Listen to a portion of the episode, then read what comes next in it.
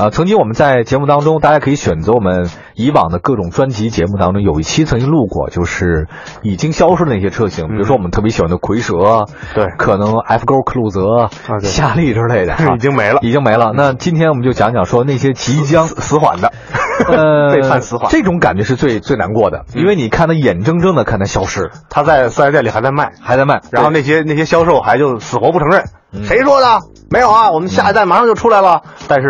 呵呵已经是差不多了。就谁能看得出来它未来会怎样了，对吧？啊对对那这样，我们来看看全球经济持续震荡。我们今天说的很多车型要跟我们再见，有可能会停产的车型，第一个甲壳虫。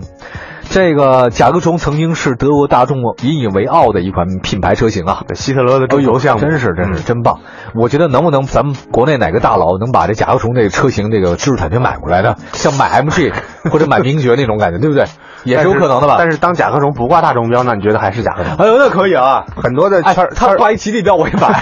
很多圈儿里的收藏家，他们一定要买那个带狼堡标的甲壳虫，那个样的那个就是那个标是狼堡的，就是沃尔夫斯堡生产甲壳虫，巴西生产那个不算是吗是是是买过来当备件拆着用的。 哦他会认为这样的他会认为狼堡的甲壳虫才是真正甲壳虫。 矫情。所所以我就觉 得，当甲壳虫换了标，那就真不是甲壳虫了。 哎，这你这个据说是为什么呢？德国媒体说，为了进一步减小开支，提高生产效率，大众计划砍掉旗下多款销量一般的车型，其中包括三门的 Polo，当然也包括了甲壳虫。这个说老实话啊，这甲壳虫经典车型难逃命运，它真应该看看宝马的 Mini Cooper。对，真的，你说这个跟 Mini Cooper 相比啊，这甲壳虫算是彻底败了。据说甲壳虫在中国最新追加了八种定制化的可选套件，满足消费者个性化的需求。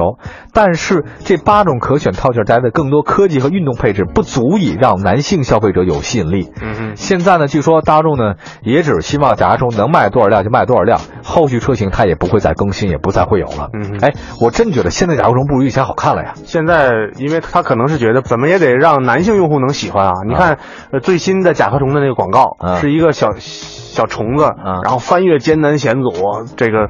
冲破大蜈蚣的封锁，冲破蜜蜂的封锁，然后怎么样怎么样，跟过关一样，过关斩六将，最后停到桌子上是一甲壳虫。嗯，啊，就让你觉得，哎，甲壳虫是要有个性的，是要披荆斩棘的，性能也一定要不错的。嗯其实我觉得这背离了甲壳虫的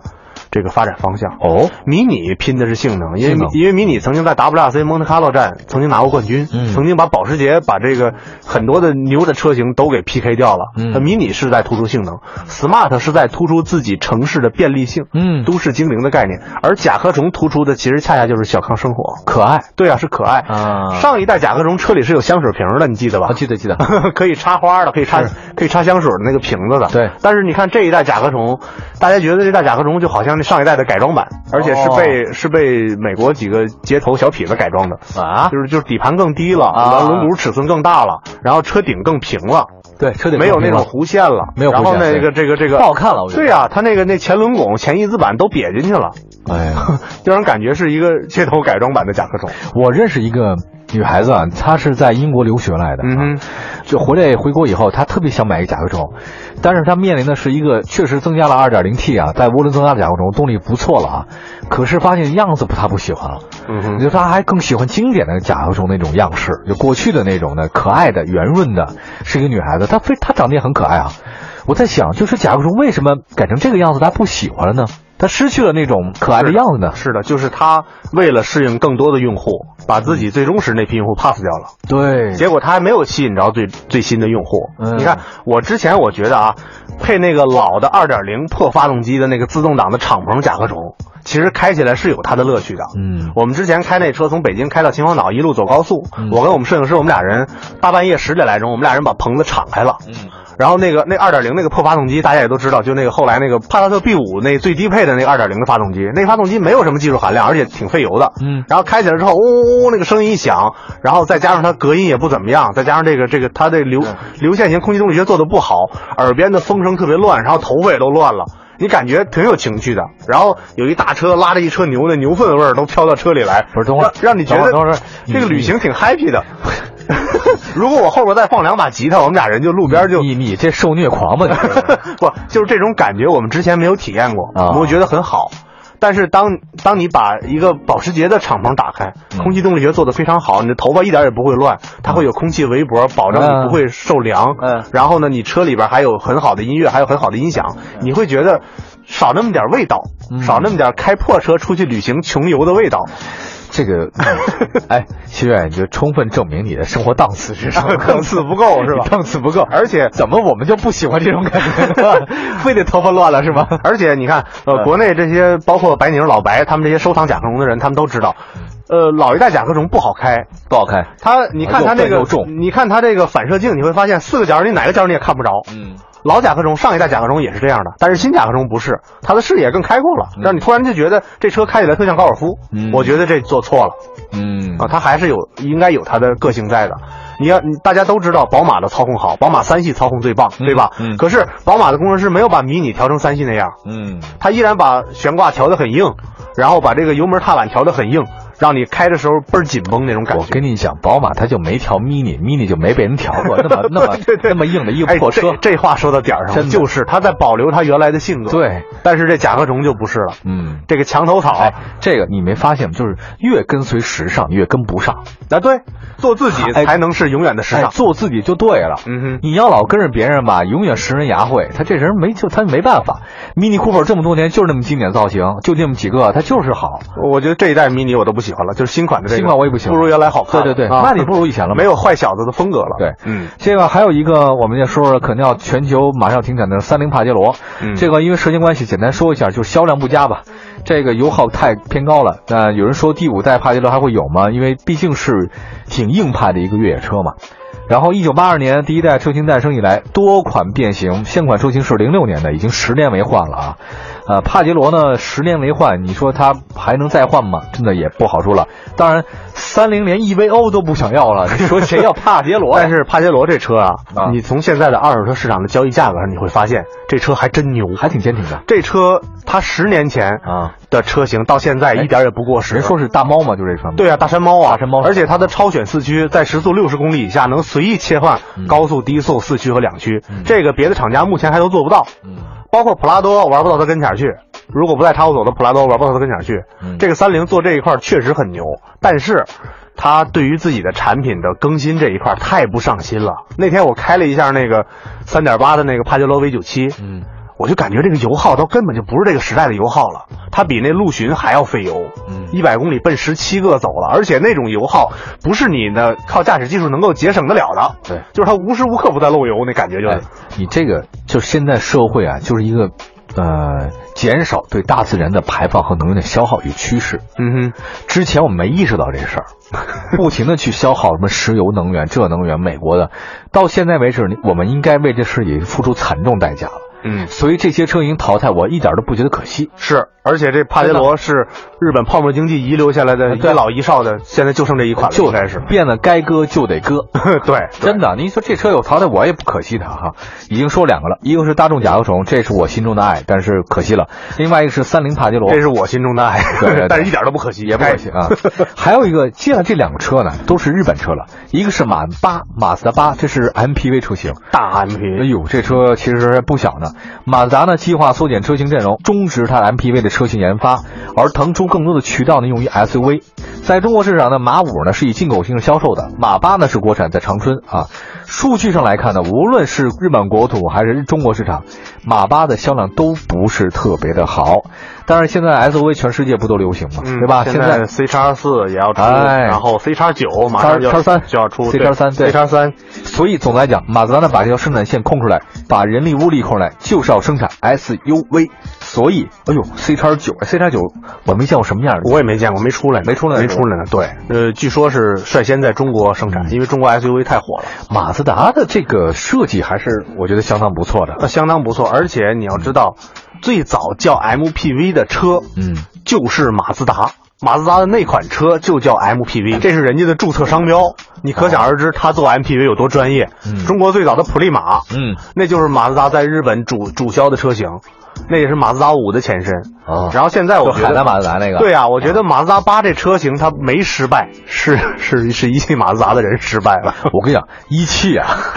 这群废物。这去废物点心，真的，这个马自达八这个车啊，它跟 GL 八比，它有很多很多 GL 八根本就追不上的优势。哦是吧第一就是省油，嗯，第二就是它中间那排座特别舒服。而且而且它座椅来回切换，对啊，它无特别方敌便，嗯无敌第二排无嘛，敌第二排对啊，非常棒第三就是它第三排座椅的空间感比现在新款 GL 八好了不是一点半点儿。嗯我就不明白，而且它变速箱比这新款 GL 八好，嗯，它配的也特别好，动力也特别好，二点三那个发动机。嗯就是它，它接近于完美的一个车，而且要操控有操控，要空间有空间，它怎么就卖不好？这个一汽和东风好像其实都有类似这样的问题，嗯，对吧？这个大大儿子和二儿大子，大国企好像国企病这种病还挺重 的， 对呀、但是你你对吧却你却把屡屡的把这种好车型当成牺牲品，嗯我觉得啊，我要是一马的人，我不建 4S 店，嗯我把这些车分给那些销售，你们去上海通用门口 GL 八那个、嗯那那个展厅门口，你们去踢馆去就完了。嗯你往那儿一摆，把价签儿往上一码，嗯，然后挨打了，公家给报 销。我觉得都比现在卖的好，真的是这样，因为很多人他不知道马自达居然还有 八，呃，很多人不知道。而且这车不贵啊不。是，我觉得这么理解，啊就是马自达是马六卖的太好了，啊，对，当年的马六当年卖的得太好了以至于大家忽略了马八这事儿。啊，对，而且那时候吧，我是觉得也那个马自达六，还有昂克赛拉，还有包括像什么那个啊马三什么的卖得不好阿摊子之类的，啊对，也就这个马六，我觉得是这样，就这家里的这有一个孩子特别出色，家长会忽视其他孩子的成长， 对吧？啊，对，真的，当这孩子高考落榜了，其他孩子也都没上了 学，知道吧？这马六停产了吗？马六停产以后不行了 吗？你这玩意儿，其他孩子也都不行了。最最可气的是什么？嗯在这家族里还有一借读生，成绩特好，就是海马。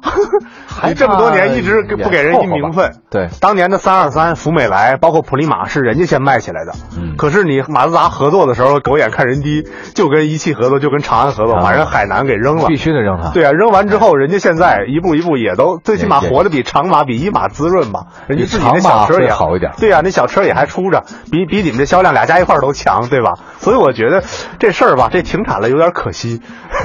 哦， 有点可惜，下一个吧，那这个会可惜不可惜呢？这也可惜。 丰田的锐志，睿智有消息说丰田将在全球范围内停产锐志。国内媒体报道，一汽丰田也确实考虑这事儿呢，年内停产。当然，对这事儿的话呢，一汽丰田那边呢说不可能。对年我内我我哎亲口问过，他们说啊没的是没有的事儿，马上换代。啊这不好说。这个有消息说了，一汽丰田明年会对推出全新的锐志，经历改款之后呢，锐志叫更新换代，有望匹配更好的发动机，采用后驱啊，依然采用后驱，车身长度有所增加。所以现在这个扑朔迷离。当然，有人说锐志这事儿呢，呃，也有可能是放的烟雾弹，就说它本来是有停产计划，在犹豫，嗯就是犹豫是停产呢还是换代呢，他们没搞清楚。嗯，呃，不过我们倒是了解了一下，不管是停产也罢，还是说您这换代也罢，锐志免不了的话，它的销量还是会不停的下滑。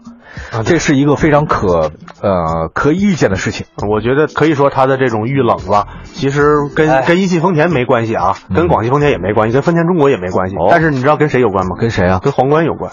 啊，皇冠它一模一样嘛。皇冠曾经是给老爷子开的车，嗯但是现在这一代的皇冠嗯要主打年轻人的市场了，所以它外观变得特别帅。挤压了锐志的这市一场，下睿智卖给谁去，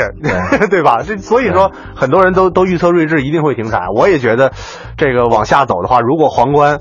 继续抢年轻人的市场还抢不来，嗯然后呢，老爷子市场他也丢掉了，那我觉得睿智就就越来越惨了，皇冠就是这样，老人也不想要皇冠了。因为它太家大了现在。大家买奥 迪、买迈腾或者买宝马三或者怎样，都 C 也不会买皇冠了。没错，我买天籁都不会 买它，还有当然这不是一档次啊嗯，但是你说这个皇冠吧，它曾经在我们心目当中呢是一个超级豪华车的体现的，是的，局级领导干部的专车啊，部级部长都得坐这车，皇冠呃不 部级部部级是吧？对呀、啊部你级说的哪个局？国家知识产权局。 那也是副部级单位啊， 对啊吧？那你说这可现在这个皇冠走到今天这位置，路路上几乎看不到 了，嗯，呃，看到了你也认不出来，有可能你怀疑睿智改哎的。皇冠啊，我特别喜欢那皇冠的标志啊哎，那一个小皇冠，我也喜欢，真好看 我也喜欢。那时候小它比比凯迪拉克那个皇冠比较有范儿。你对咱小咱们小的时候，你那个皇冠还它有个有机玻璃这这贴在啊上，，我还曾经拿一小刻刀下去，我想给它啊卸下来。对里边呢还有一个哎，就像是英国女王那种悬浮的哎，对吧对啊对，多漂亮那个小标志啊！我觉得多好看 啊！你那时候奔驰算什么呀？而且那个时候我我做做那个皇冠，我父亲的朋友的皇冠，啊我一不小心碰了一个按钮，啊，结果哐啷一声，我就不知道什么响，然后那个车里音乐就停了，啊，然后我就发现啊，他那个 CD 碟在手套箱里。然后盘退出来了，啊掉到那手套箱里了，哐啷一声哎。呀然后呢，马上他要换其他的碟，他那里边是九碟的换盘器。我的妈呀！当时我觉得，我的天哪，这九碟 CD，当时 我就疯了，我这一辈子没买过九 张 CD，你知道吗？ 我小的时候，当时我就疯了，而且它自动天线，啊一一打开收音机，自动天线呜嗯就竖起就来就上来了，哎呦我就，真是，我们家门口就有一个丰田的店，我每次从那儿走过的时候吧，我都没有兴趣走进去看看的这种感觉了都。啊，我我的感觉也是这样，是吧就是就是，嗯我没兴趣嗯我。我有一次路路过这个一汽丰田店门口，我看见一佟大为在门口立着，当时我就懵了，没我说兴趣。我说佟大为代言什么车？嗯结果你猜皇冠对啊，了，真皇冠啊！，对了，你神经病啊！当时我认为佟大为可能代言威驰，是吧？因为当年吴彦祖代言过威驰嘛。嗯然后当时想不是威驰，威驰档次有点低。然后我就想，那他代言普拉多也不是，佟大为也不是硬汉形象，怎么也得是胡军啊，对吧？然后我就想，那他代言的是什么车呢？猫爸代言的形象代言凯美瑞也不对呀、不他像代言凯美瑞不像他也那不是商广务丰的，他也对不吧是商务人士啊他也不是商务人士。嗯我一推门进去一瞅，好家伙！ 那哎大呦照片边上放一皇冠车，然后当天晚上我好像在电视上我就注意了，佟大为拿着一个钥匙，怎么样，跟我一块儿去体验吧，就上了一皇冠车就走了，就电视广告。当时我觉得我都懵登了，我说这这一汽丰田的人不知道怎么怎么想的，我跟你讲，一丰田挺脑残 的，呃丰田是特别脑残的一家企业，至少说它在国内的这种宣传政策啊包括它的这种这偏种偏保守。呃，太太保守了，偏保守这些脑残死了。我不知道他们公关谁做的，超烂无比，导致这些车型然后跟着遭殃。其实我认为今天这几款车，它完全有可能在复生的，而不至于走的这么惨，是因为它，因为它们基因很好。对其实基因是很好，如果你能够适当的改进或者适当的调整的话，它不至于走到今天这步田地。态度决定一切。